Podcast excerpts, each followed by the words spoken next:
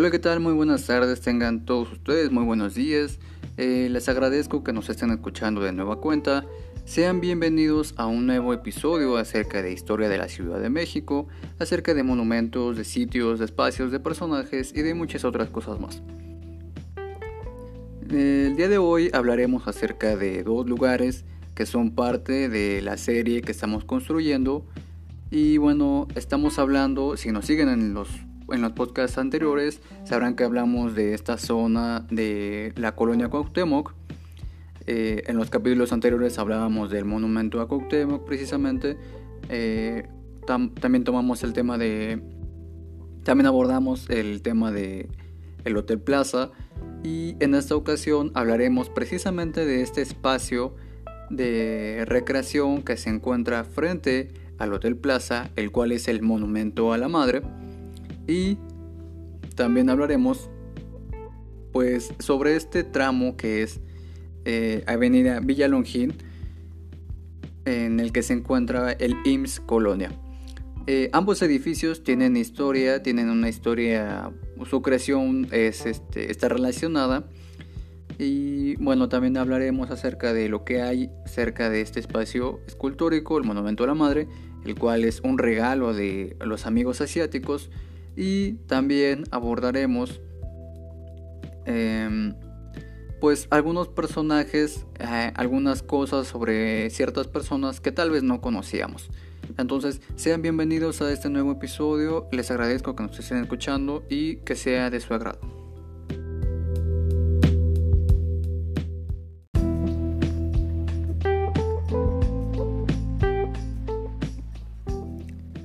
Entonces ya lo habíamos mencionado, vamos a comenzar por lo que es el monumento a la madre.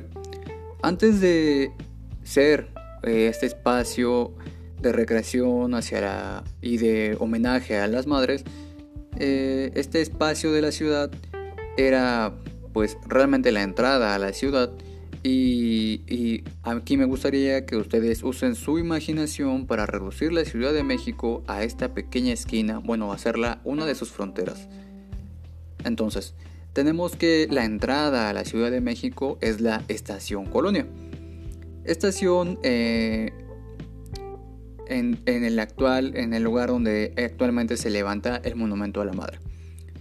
Anteriormente se encontraba la estación Colonia, que era pues terminal de ferrocarriles donde Francisco y Madero arribaría en 1911 durante su entrada a la Ciudad de México. Esta estación se remonta a 1880 cuando el empresario estadounidense James Sullivan, a quien evidentemente se le debe el nombre a la calle aledaña en la calle en la que está, entonces tenemos que James Sullivan de la empresa Camino de Fierro Nacional Mexicano se encarga de la construcción que formó parte de los terrenos de la Hacienda de la Teja y de la llamada Colonia de los Arquitectos, que es precisamente lo que abarca esta colonia de Cuauhtémoc.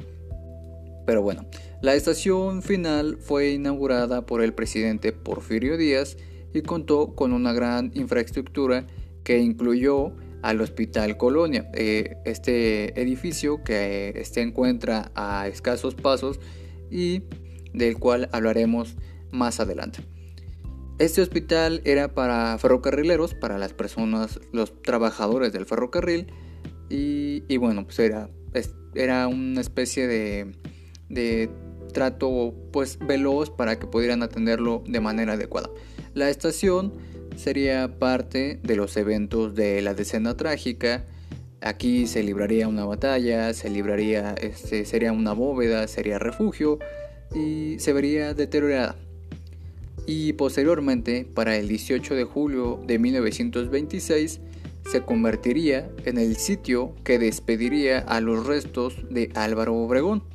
Esto pues eran estos restos eran llevados rumbo a Sonora después de que Álvaro Obregón fuera asesinado un día antes, esto es el 17 de julio de 1926, eh, mientras él se encontraba en un restaurante disfrutando eh, en este restaurante que es conocido como La Bombilla, en donde hoy se encuentra un parque del mismo nombre, el Parque La Bombilla, y también se encuentra un espacio que recuerda este suceso.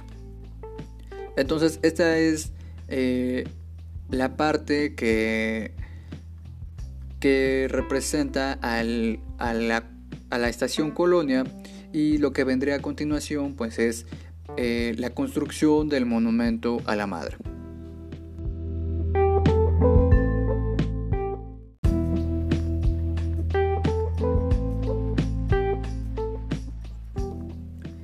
Tenemos entonces que el Monumento a la Madre es uno de los más representativos de la Ciudad de México y fue inaugurado el 10 de mayo de 1949. Fue inaugurado precisamente por el presidente Miguel Alemán Valdés, aunque su construcción comenzó el 10 de mayo de 1944. Es decir, pasaron cinco años, un sexenio casi, eh, para la realización de este proyecto. El 10 de mayo de 1944, cuando el presidente Manuel Ávila Camacho puso la primera piedra. Y bueno, ya desde aquí habla muy, mucho acerca de la, iniciativa que tenían esos personajes pues para cumplir eh, con, la, con la infraestructura que se proponía, ¿no? En fin, a iniciativa del entonces secretario de Educación Pública, José Vasconcelos, y del periodista Rafael Alducín, eh, quien es fundador del diario Excelsior, y quienes ambos buscaban rendir un homenaje de amor y ternura a las madres. Recordarán ustedes que José Vasconcelos es un personaje que influye en la historia de México por su vida política, la educación, sería eh, rector de la Universidad Nacional Autónoma de México, también formaría parte de lo que es el Colegio Nacional y también recordarán ustedes que es un personaje involucrado con Antonieta Rivas Mercado. Antonieta Rivas Mercado, hija de Antonio Rivas Mercado, arquitecto, constructor de El Ángel a la Independencia, del Monumento a la Independencia. Y bueno, si ustedes desean saber más acerca de José Vasconcelos, acerca de Antonieta Rivas Mercado y en general los Rivas Mercado, les recomiendo eh, ir a escuchar nuestro podcast acerca de precisamente la Casa Rivas Mercado. Entonces, retomamos. La obra arquitectónica del Monumento a la Madre es obra de José Villagrán García y de un trabajo conjunto eh, de la parte escultórica con Luis Artiz Monasterio.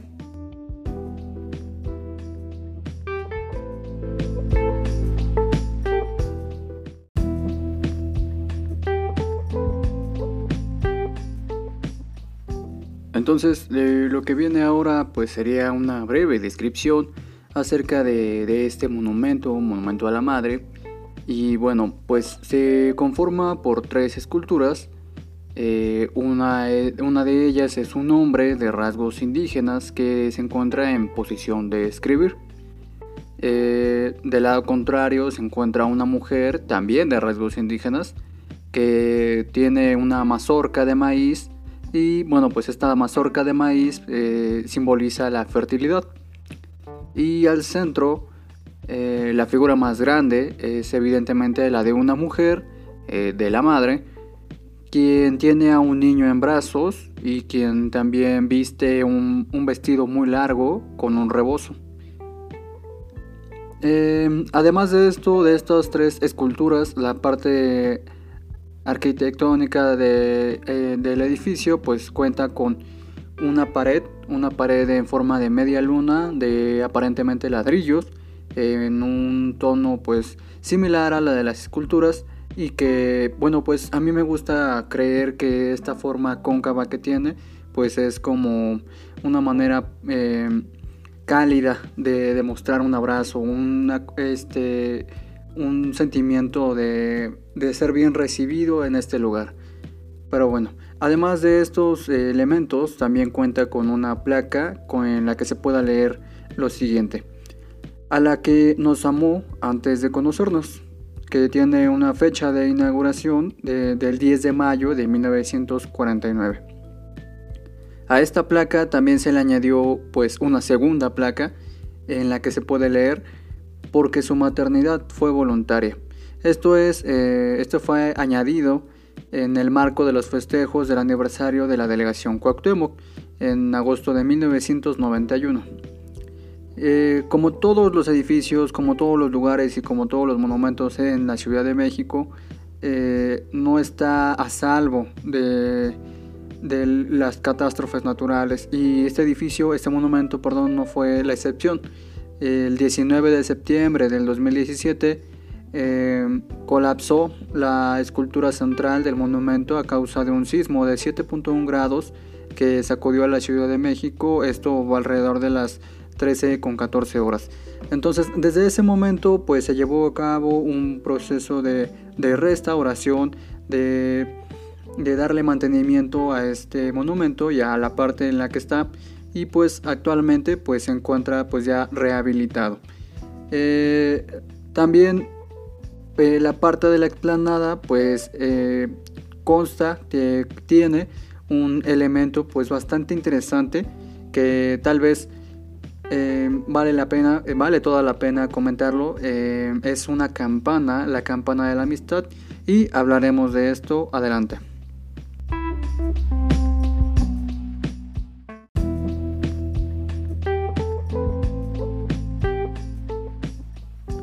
Como les iba diciendo, pues la explanada del monumento a la madre posee en uno de sus lugares pues una campana, la llamada campana de la amistad, que bueno, es un regalo de, un país asiático, de Corea del Sur.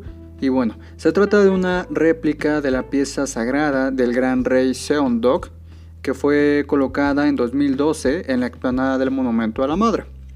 El obsequio se realizó al entonces jefe de gobierno capitolino, es decir, Marcelo Ebrard, y bueno, pues esto es el regalo hacia la ciudad, ¿no? Eh, y fue hecho el regalo por parte de Wang Bok-chu, que es embajador de Corea del Norte aquí en México. Eh, este obsequio eh, nació, surgió porque pues el apoyo que recibió nuestro país durante el 2009, recordará la epidemia de influenza, bueno pues nuestros amigos eh, asiáticos nos ayudaron y pues este regalo eh, demuestra la amistad y la relación, la buena relación que tienen ambos países. Eh, la campana está elaborada con bronce, tiene un peso alrededor de 900 kilos, una altura de 1.4 metros y un diámetro de 80 centímetros.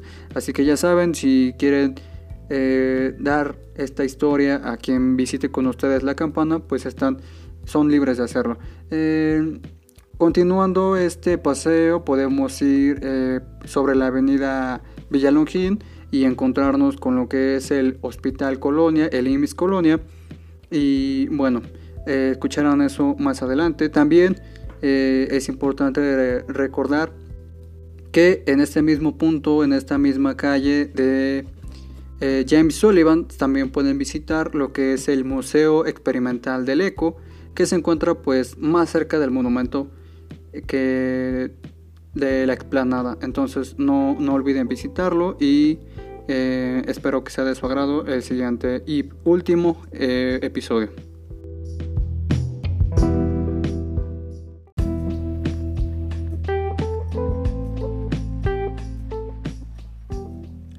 Y ya para terminar este episodio hablaremos acerca del IMIS Colonia. En el cruce de Manuel Villalongín y Manuel María Contreras se mantiene en pie el edificio que fue el Hospital Colonia, construido en 1936 y dedicado al servicio de los trabajadores del ferrocarril. El proyecto fue dirigido por el arquitecto austriaco Carlos Grenham y también por el, el ingeniero Federico Ramos, con una interesante influencia del estilo Streamline Modern que se distingue eh, por sus formas aerodinámicas con líneas rectas y líneas curvas que en ocasiones hacen pensar pues en un barco. Dispuesta, dispuesto en tres secciones, eh, este edificio rodea a una explanada central. Y bueno, podrían imaginarlo como un edificio grande de, con forma pues cuadrada y rodeando una pequeña plaza central con jardines y áreas verdes. Lo que antes fueron cuartos y consultorios, hoy son oficinas del servicio público. Pero este edificio aún cuenta, aún guarda en su interior algunas pistas de lo que fue su función original. Y estas pistas, estos, eh, estos espacios son precisamente los vitrales de colores creados por el artista Fermín Revueltas que adornan el vestíbulo. Si tienen la oportunidad de visitarlo, no duden en ver también los vitrales eh, muy llamativos de muchos colores que tienen ilustraciones al servicio de los trabajadores del ferrocarril y, pues es un edificio muy muy muy fotogénico, muy apreciable y que tiene evidentemente una historia bastante larga en esta ciudad. Con esto concluiríamos el capítulo por hoy y les agradezco que nos hayan escuchado mucho. Eh, terminaríamos el próximo capítulo con un espacio que es la Plaza Necaxa. Hablaremos más acerca de un personaje interesantísimo como lo es José Luis Cuevas, eh, apodado también el gato macho y, bueno, es un personaje interesante. Eh, tiene una plaza eh, en la que se encuentran algunas de sus esculturas. Y eh, este será nuestro, nuestro próximo viaje en nuestros capítulos. De nuevo cuenta les agradezco que nos hayan escuchado y espero que este episodio haya sido de su agrado. Muchas gracias y hasta luego.